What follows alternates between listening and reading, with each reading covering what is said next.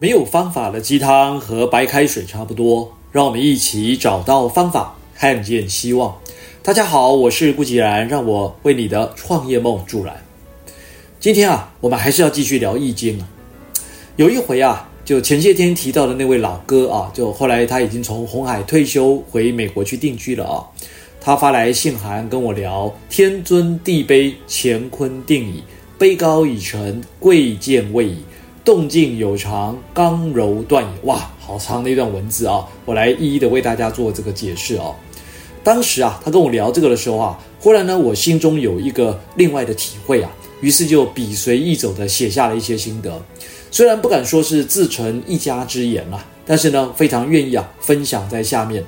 对易经有兴趣的朋友，或许也可以从这个角度啊来切入，也就是我们今天想要谈的一些内容。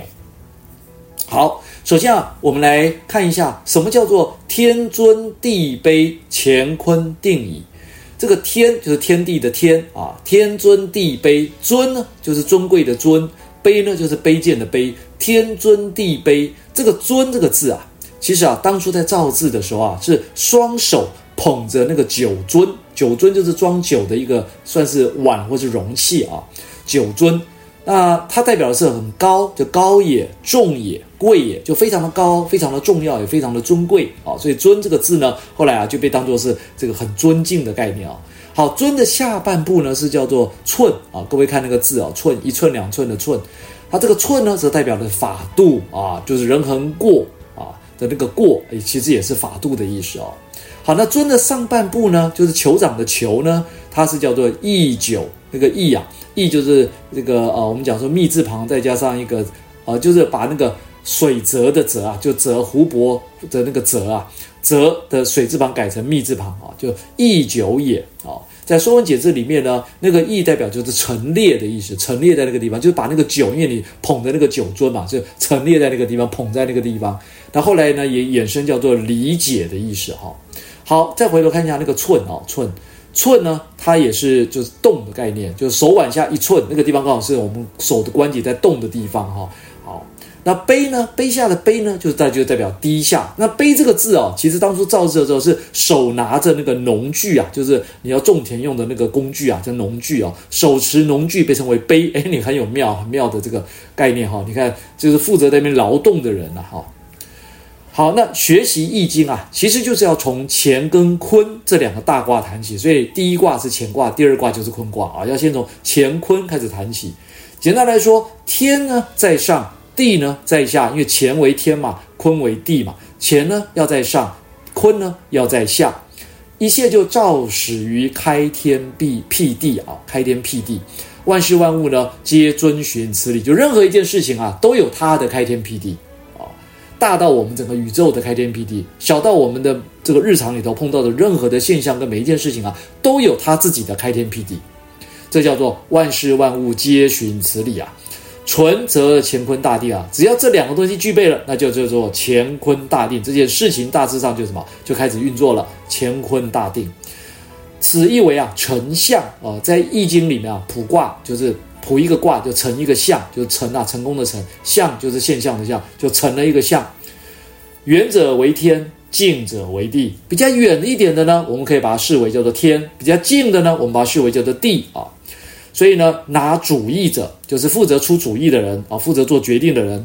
拿主意者为开天啊，就类似开天辟地的开天，它是从高从重从贵啊，从就是顺从的从，所以呢，必须要从高。跟重跟贵啊的角度来看，那负责执行的呢？执行者呢，就不是拿主意的喽，是执行者呢，为辟地，就开天辟地的辟地，他就从劳从勤从卑，劳就是劳动，勤就是勤劳，从劳从勤从卑矣啊，他就是负责在那边埋头苦干的。其实啊，我们世间的一切事物啊，莫不依始于此理啊。其实，如果你认真的去想想、看看、回想一下、观察一下，你发现啊。我们世间一切的这些事物的运作，好像都是这样哎。负责拿主意的呢，就怎么样？就从高从重从贵；负责去执行的呢，就从劳从勤从卑矣。啊，好，由谁发动主导啊，则位居高位；依循而做的呢，则处于被动地位。但若是发动主导的人呢，他才德而不具啊，就他不具备那样的才能跟这个德性啊，才德不具，具就具备，那则如小人成君子之器啊，那就像是一个什么样？不具备这个能力的人，却坐在那个不该坐的位置上面，这叫成君子。君子呢，指的是什么？是位高者的位置，叫君子。道斯夺矣啊，那就会引起怎么样？很多人想要去跟他争抢。哎，你凭什么坐这个位置啊？啊，就是争抢这个，就是道斯，道就是盗贼的盗，思呢就是想，思想的想啊，思考。夺矣，夺就是去争夺的意思了哈，所以如果你怎么样才德不具啊，你坐在那个位置上啊，你以为你在发号施令啊，结果怎么样，很快就被人家干掉了。哈哈，好，那又为什么说卑高以臣，贵贱位矣呢？卑高，卑就是刚才讲的卑下的卑，高呢就是刚才讲的高低的高，对不对？卑高以臣，臣就是陈列的陈哦，这个臣就是放在那个地方啊，就是也就是我们讲那个什么小人成君子之器的那个位置，就是。卑高以臣，到底是应该坐下面这个位置，还是坐上面这个位置呢？一坐上去，你在那个位置上喽，那就知道说他是贵还是贱了。所以贵贱位，位就是位置的位啊。位呢，就是列中庭的左右啊，位之位啊，故有所谓的贵位和贱位之别啊，就是有的位置比较贵，有的位置比较贱啊。简单来讲就这样子。好，所谓卑者近也，高者远矣啊。卑呢，我们前面讲了嘛，就是比较。靠近我们的，我们就会把叫做卑；那比较远离我们的叫做高。这个啊是事物之理啊，就是事物的道理啊。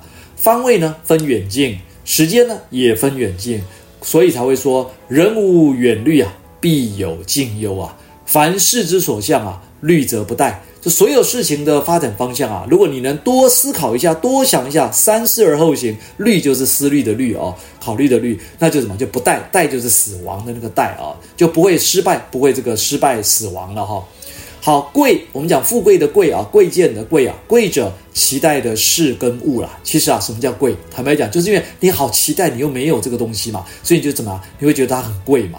想望而未至嘛，好想要，望就希望的望啊。哦，渴望的望，想望想的一直在想这个东西哦，渴望啊，日思夜想而未至，但是就一直都没有来，哈哈，未至啊，未就是还没有未啊，哦，未必的未啊，至呢就是到这个地方，到的到，把那个刀字旁取取消啊，就只剩下的左半边的叫至啊。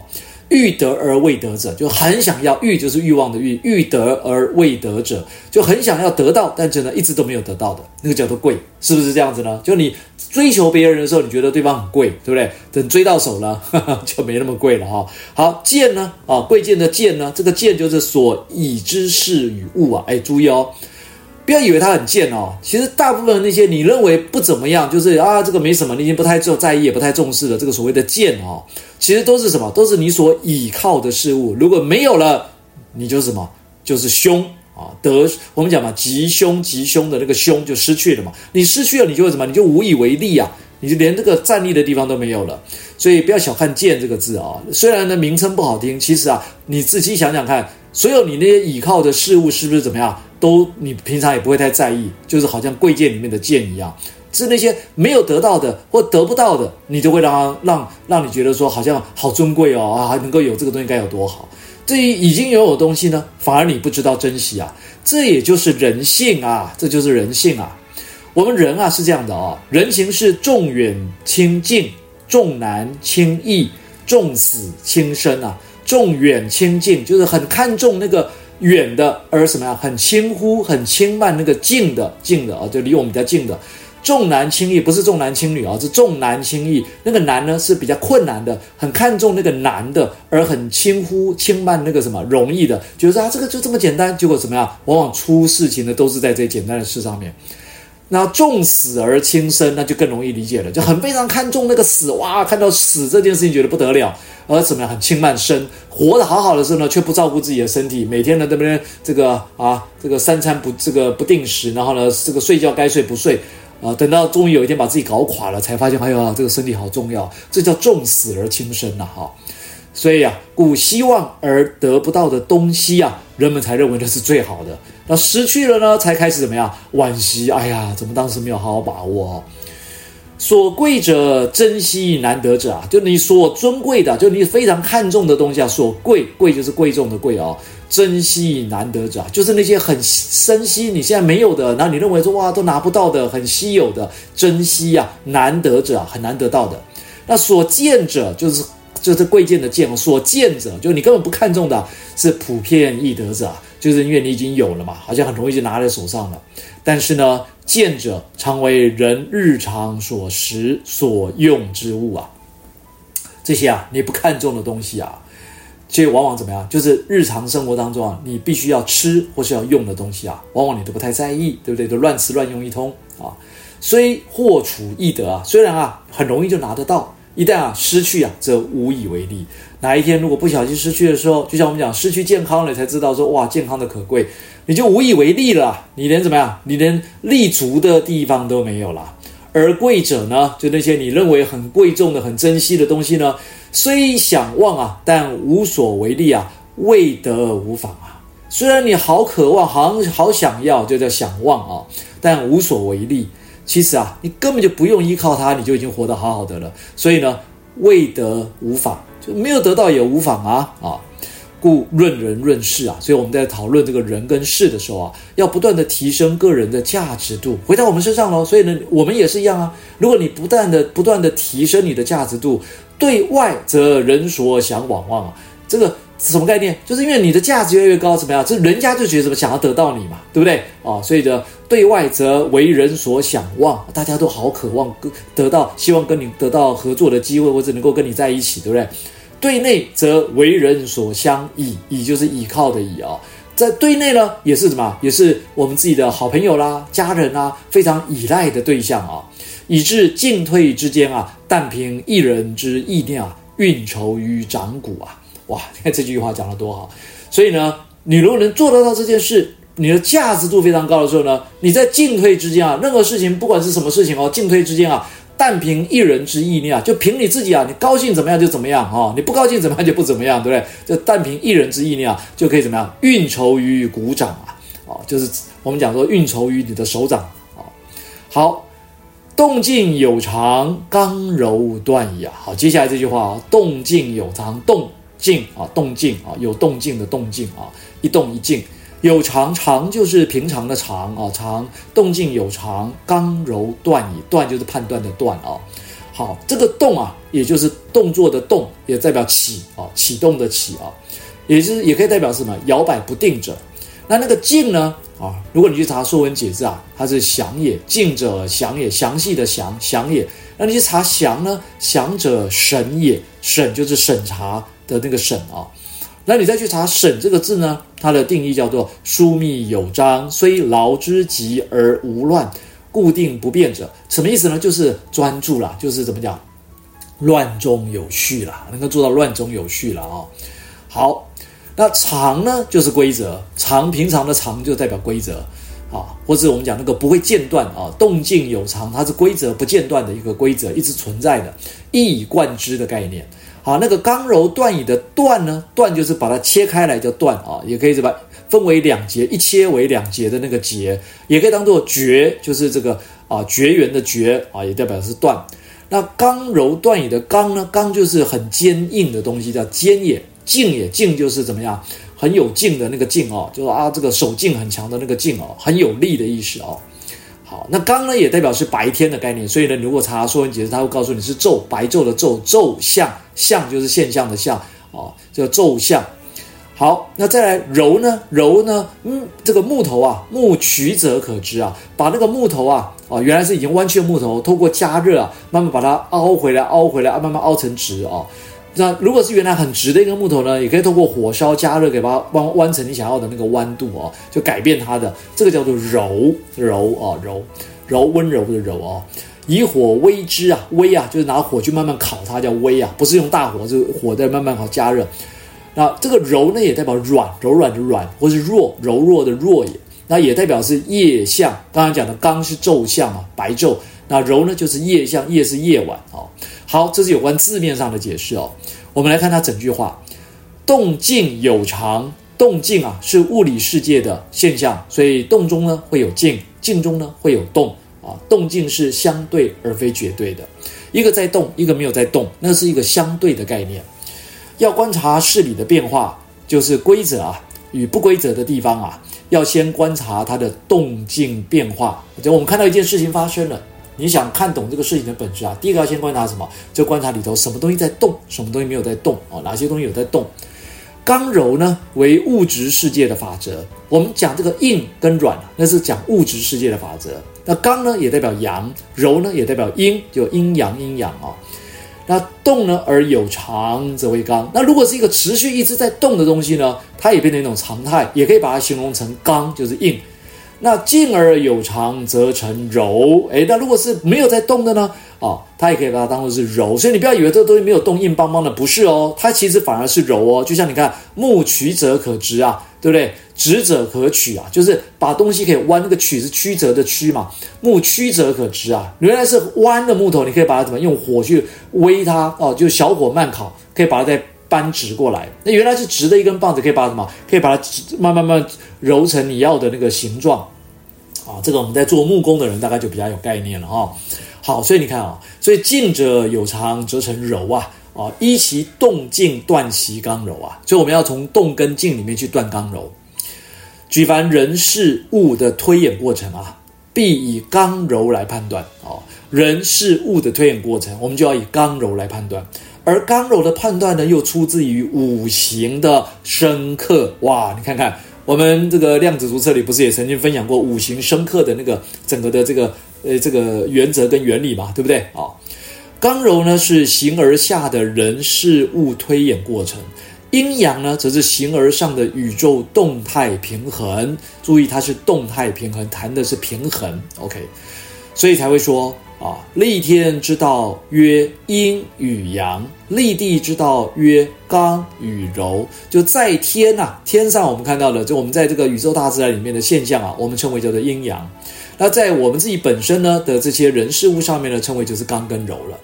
又说过于刚阳啊，继之以文火。过于阴柔啊，加之以武火啊，就如果太过于这个刚阳了啊，就阳刚了哈，那叫继之继啊，就继续的继啊，就是用什么东西呢？去慢慢一直持续的烧它呢？就叫文火，文就是文章的文，文火就是小火。那如果要太过于阴柔的呢？要加之以武火，武啊就是这个武器啊，动武啊，叫这个武啊，哦，就武火就是用大火啊。如果太过阴柔呢，要给它多一点能量啊。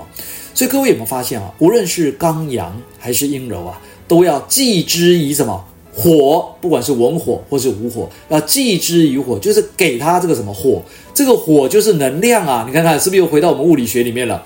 所以要继之以火。你看，不管是是文火还是武火啊，其实就是给他能量，给他什么动机啊？有了这个火，才能发生变化。这个变呢，就是易啊，所以叫变易。易就是什么？就是易经的易的那个字，它就是变的概念啊。那易呢，又分为简易、变易跟不易啊。有人会将那个简易啊，又把它改成叫做易简，把它颠倒过来，易在前面，简在后面啊。为什么会这样子呢？那是源自于《易经》系辞里面的一句话，叫做“易简而天下之理成”啊。这句话其实非常的棒啊。所有的事情啊，都是化繁为简啊。当你能够化繁为简，掌握其中的本质的时候呢，那你就掌握了天下之理啊，就整个天下的这个事理运作的方式啊，它的脉络你就掌握了，所以叫天下之理成，成就是成就成功的成。所以万事万物啊，只要有了某个因，就会得到某个果。关键在于啊，我们要去种的因是什么？刚柔阴阳相调和啊，则可以达到天人合一啊。但是如果阴阳失和呢，就要透过心性的修养净化来促使生命提升，使内心的频率可以朝向正向的方向啊去靠近，就是频率越来越高，进而能与大自然的正面能量相呼应啊，使大自然的智慧能够充满我们的身心灵啊。哇，你看看，从易经谈到物理学，再到我们这个大自然，你到我们身上的身心灵，原来是什么？是相通的。刚柔啊，就是木、火、土、金、水五行之间的相互促进啊，相互转化它的一个这样子的一个机制。五行呢，可以视为是先天传下来的生命力，就它任何东西都有五行的本质啊。这个东西，比如说像人也有所谓的木型人、火型人、土型人。万物都一样，都有哦，所以它是一个先天就已经具备的生命力。那有的呢是不足，那有的呢是多余。那不足的呢要给予补充，多余的呢要加以怎么样消减。在《尚书》啊，就是古代的这个四书五经那个《尚书》里面啊，它的《洪范篇》里面有特别提到，五行本直啊，这个直就是神骨啊，神的骨头叫神骨啊，神骨就是本直啊。五行本直啊，一曰水，二曰火，三曰木，四曰金，五曰土。水曰润下，火曰炎上，木曰曲直，金曰重革，土元稼穑。OK，好来。水曰润下，水呢？什么叫水？水是润下，因为水是由高往下流动，而且水可以滋润万物，所以叫润下。那火曰炎上，你看那个火在点燃、在烧的时候，是不是都往上烧？这叫炎炎啊，炎就是两个火堆叠在一起，叫做炎这个字啊。那木曰曲直啊，就前面讲的那个木头是可以怎么？可以通过加热来怎么？把它可以扳直或把它扳弯掉，叫曲直。那金曰重革啊，这个革就是革命的革，皮革的革啊。你看那个金子，呃，这个金啊，金属的东西是不是跟皮之间怎么样，都可以紧密相配合的？土元架色架就是庄稼的架，就是农作物庄稼。那个色也一样啊，是这个呃，就墙壁的墙，把那个旁边呃左半边的那个部首，把它改成这个河河道河的河，哦，那念作色。那润下呢，做碱啊；盐上呢，做苦；曲直做酸；重革做辛；这个架色呢，做干啊。润下，因为水嘛，这是润下。前面讲水曰润下，润下呢，它的属性啊，就在这个酸甜苦辣里面是叫做碱哦。你去尝，它会有点带一点碱的味道，碱性的味道。那火曰炎上，这个炎上呢做苦，所以东西烧焦了会发苦。曲直做酸，这个东西啊，在那边把它拉直或把它做弯哦，这个过程里面会释放出来是酸性的东西，所以曲直做酸。金曰重革，这个重革就做辛辛辣辛辣，所以你去用舌头去碰一下那个金属，会觉得啊有点辛辣的感觉啊。然后架设做甘啊，甘就是这个酸甜苦辣甘甜的那个甘哦。好。那木生火，火亦助木取直啊。木可以生火，你看这个点火要用木头嘛，对不对？木可以生火，那火呢也可以帮助这个木头怎么样去把它扳成弯的，或者把它扳成直的，这叫火亦助木取直啊。那火生土哦，火烧完之后留下来不就是那些灰烬吗？那叫土。火生土，土易助火炎上。你看我们这个土啊，也可以帮助这个火怎么样往上发展，对不对？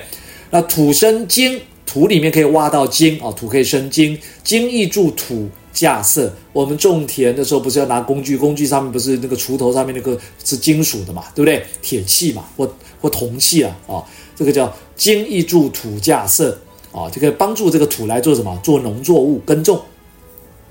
好，那金生水呢？哦，金上面你看哦，这当那个金属的外表在冷热变化之后，是不会有有一层水珠在上面，这叫金生水。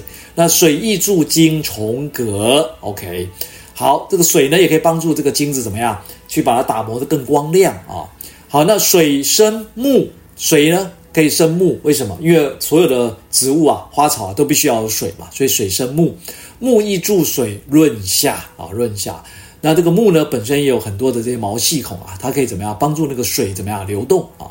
好，那这是相生哦。那我们来谈相克呢，我顺便把生克再跟大家解释一下哈。木克土啊，木会克土，为什么？因为植物种在土里面嘛，会会沿着这个土往下长嘛，对不对？所以它是可以克土的哦。木为刚，土则为柔。如果是木克土的状况下呢，木呢就是刚，土呢就是柔。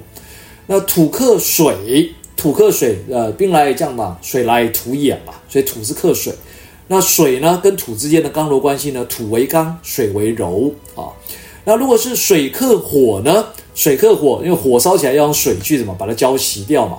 那这里面呢，水为刚，火为柔。你看，都是相对的概念哦。所以一个为刚，一个为柔，不是绝对的哦。啊，那火克金，火克金，我们这个。这个金子不是要靠火去把它融化吗？所以火可以克金，火则为刚，金则为柔。那金克木，哈哈，你这个要拿斧头去砍木材嘛，所以金克木啊，它砍得动嘛，对不对啊？所以金为刚，木为柔。好，顺便就把五行啊再跟各位啊复习了一遍啊。以上就是我们今天的晨间小语，如果喜欢就帮忙转发出去喽。善知识要传递才能产生力量。今天谈的有点长哈，我们下回再会。